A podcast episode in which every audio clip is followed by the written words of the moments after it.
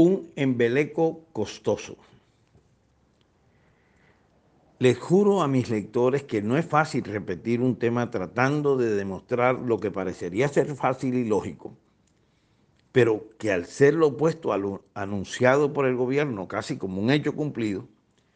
me convierte necesariamente en un columnista incómodo para quienes tienen la sartén por el mango. En este caso, la ministra del Transporte, el presidente de la ANI y hasta algunos empresarios a los que le conviene lo ya definido. Pero considero que mi obligación es la de procurar demostrar que se trata de un embeleco, además de costoso, equivocado y atentatorio contra un ecosistema frágil y precioso. Me refiero a los anunciados dos viaductos de la muy cacareada pero esquiva autopista a Ciénaga. Ahora,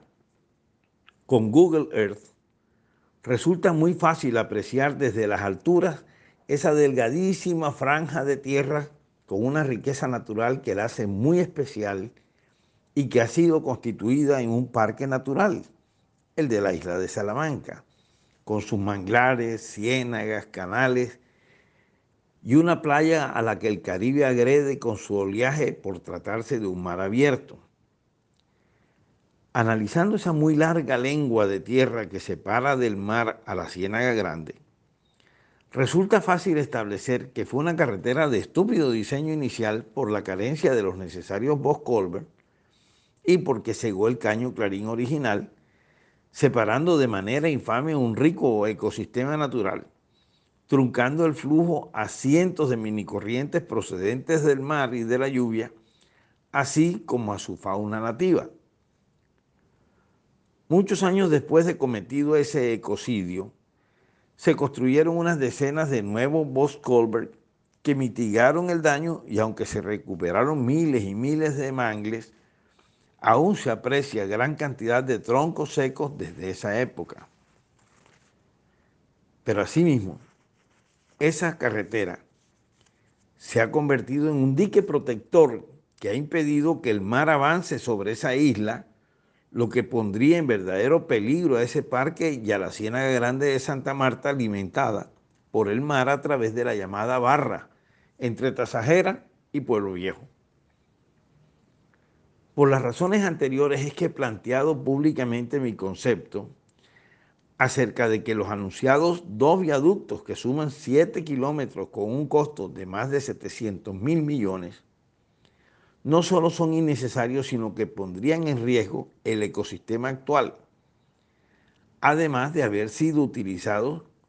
como el único argumento del gobierno central para dilatar por décadas la construcción de una autopista de tremenda importancia para Barranquilla y el Atlántico. En cambio, he planteado con argumentos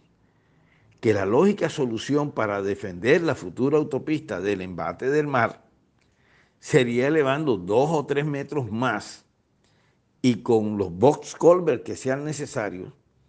las calzadas de esa autopista en ese tramo y protegiéndolas con un enrocado de grandes y muy pesadas rocas. He colocado de ejemplo el larguísimo dique Asfluitgit de Holanda, sin viaductos, que con 32 kilómetros de enrocado de lado y lado permanece incólume, adentrado en el bravo Mar del Norte.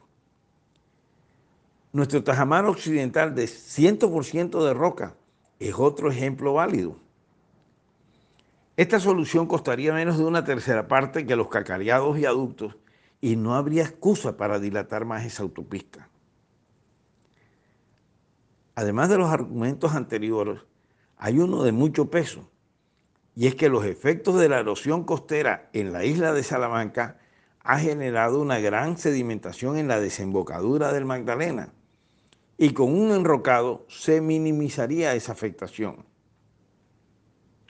Espero contradictores a estos planteamientos, pero con argumentos.